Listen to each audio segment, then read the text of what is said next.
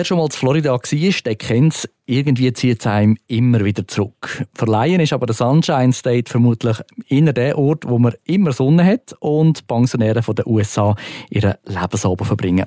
Doch Florida hat sehr viel mehr zu bieten, wie zum Beispiel die Region, wo wir jetzt zusammen anschauen mit dem Robin Engel und dem Michael Bötschi. Es geht um St. Pete, Clearwater.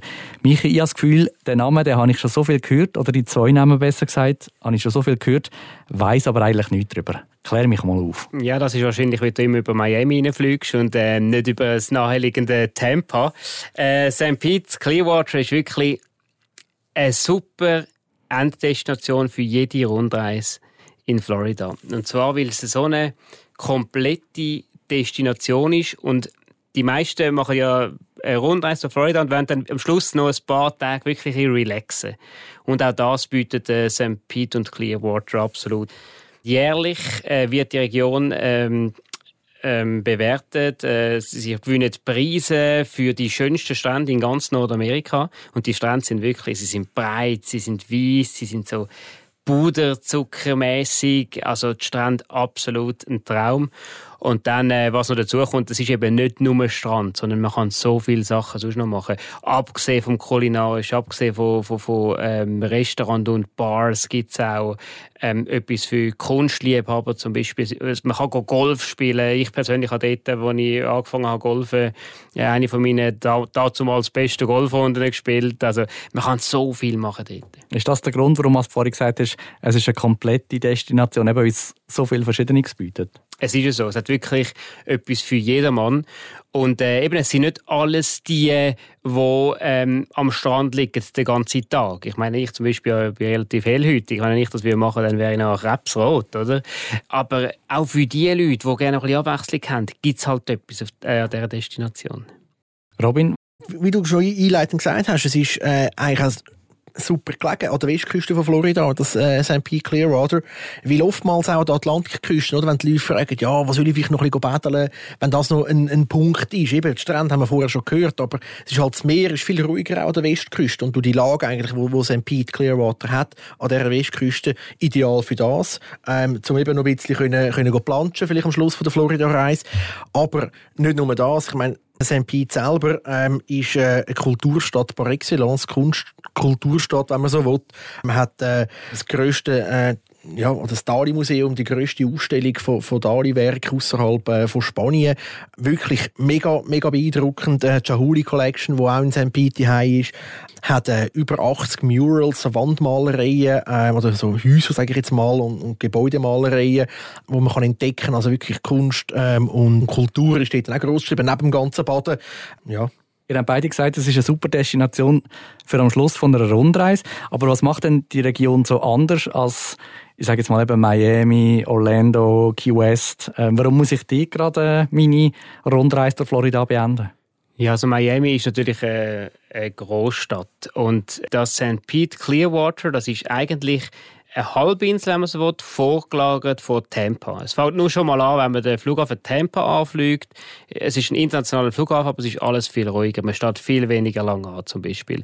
Also ist es äh, super für ähm, äh, Ausgangspunkt oder Endpunkt von einer Reise.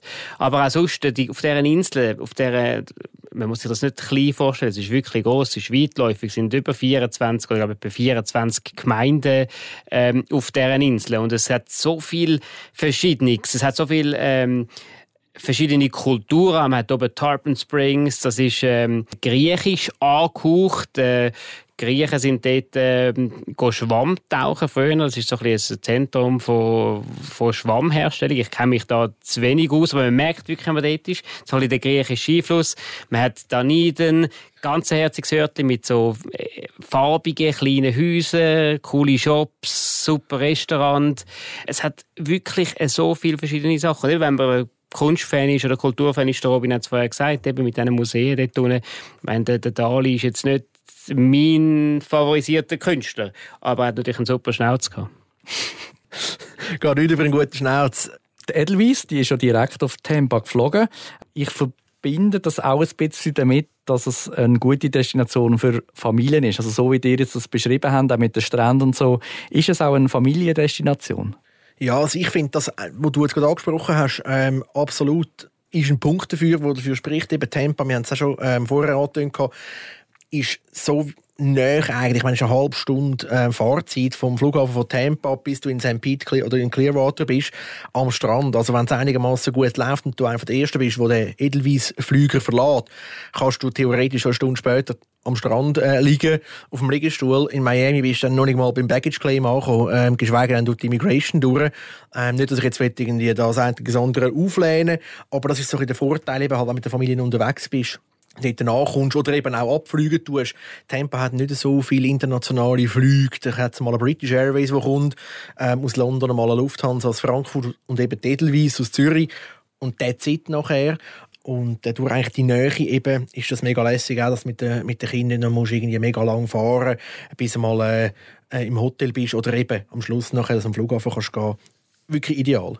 Wie ist denn das so von der Distanz? Eben, es klingt jetzt mega spannend für mich, aber wenn ich jetzt der bin und sage, ich möchte aber gleich gerne noch die Freizeitparks anschauen, ich möchte äh, Cape Canaveral schauen, ich möchte äh, Miami und Key West möchte ich auch noch gerne. Schaffe ich das alles? Ja, ich würde jetzt äh, St. Pete Clearwater nicht als, ähm, sag jetzt mal, ähm, fixen Ausgangspunkt nehmen für ganz Florida, sondern ich sehe es wirklich als Abschluss von einer Florida-Reise, also du hast das quasi schon, du hast deine Rundreise schon gemacht, bleibst aber dann halt doch noch drei, vier Nächte zum Entspannen in der Region. Du willst aber nicht nur entspannen, du willst gleich auch noch etwas erleben und für das ist es einfach aus meiner Sicht die beste Destination in Florida. Gibt es also einen Keimtipp, den ihr den Hörern möchtet verraten ja, einer von meinen absoluten Keimtipps oder Lieblingsort eigentlich in St. Pete selber ist, eben neben St. Pete und Clearwater, wo wir vorher schon, schon ein paar äh, Sachen drüber, oder schon ein paar Anekdoten drüber verloren haben. Ich finde Caladesi Island mega lässig. Das ist eine vorgelagerte Insel eigentlich, wo man nicht mit einem Auto kann kann. Äh, macht man einen Ausflug an. Das ist wirklich so ein bisschen, ja, die Traumdestination par excellence aus dem Bilderbuch. Also wenn man wirklich so mit einem puderzuckerweißen Sandstrand sich vorstellt, ja, wo man dort wirklich das ist wirklich das Traumbild eigentlich schlechthin und äh, kann ich nur jedem ans Herz legen, einen Ausflug zu machen, wenn man vor Ort ist in, in St. Pete. Da drückt der Romantiker durch. Ja, Romantik ein gutes, gutes Stichwort. Äh, ungewollt. Ähm, nebendran, gerade von Caladesi Island, ähm, hat es ein Naturschutzgebiet, das Honeymoon Island heisst. Ähm, nicht, dass ich dort schon gewesen wäre, aber äh, vielleicht du. Nein, mit Honeymoon habe ich jetzt auch noch nicht am Hut gehabt, aber... Ähm... Nur mit Schneuz. Nur mit Schneuz. Ja, ich schaffe es nicht so schön wie der Salvador Dali, absolut.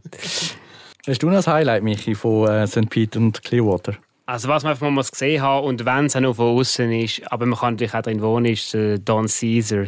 Das Hotel, das ist so ein ja, es ist, es ist, äh, sagen wir mal, ein äh, grosses Schloss direkt am Strand und es ist äh, fast nicht zu übersehen, es ist pinkfarbig und äh, das ist so eines von der Wahrzeichen von der Region. Ich würde es nicht als Keimtipp bezeichnen, aber weil, weil man kann es fast nicht äh, verpassen, aber es ist wirklich äh, ein mega cooles Bild, eben der Weinstrand mit dem pinkigen Hotel hinten dran. Ja, einzig und allein, was ich noch anfügen ist, ähm, das Thema Shopping in Florida eigentlich ist immer äh, sehr, sehr groß geschrieben. Man kennt äh, die zahlreichen Malls, Aventura Malls, äh, Sagres Mill ähm, in der Region Miami auf ähm, der östlichen Seite von Florida.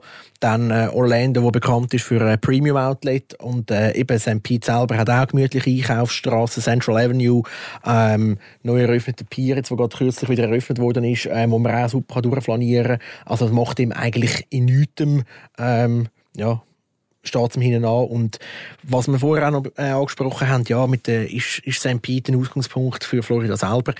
Ich würde auch sagen, nein, grundsätzlich nicht. Das ist ein super Abschluss. Aber eben, die ganzen Distanzen sind sehr, sehr überschaubar. Ich meine, zwei Stunden ist man in Orlando. Du hast vorher die Freizeitparks angesprochen. Also, wenn man jetzt mal würde ins Auge fassen, ähm, in diesen fünf Tagen, wo man in St. Pete ist, vielleicht doch noch äh, ein Rissen hat, könnte man das immer noch äh, einbauen und nicht schon vorher in Orlando war. Also, man hat wirklich Flexibilität und eigentlich die Lage von St. Pete ist eigentlich wirklich ideal, dass man sogar das noch könnte notfalls einbauen könnte.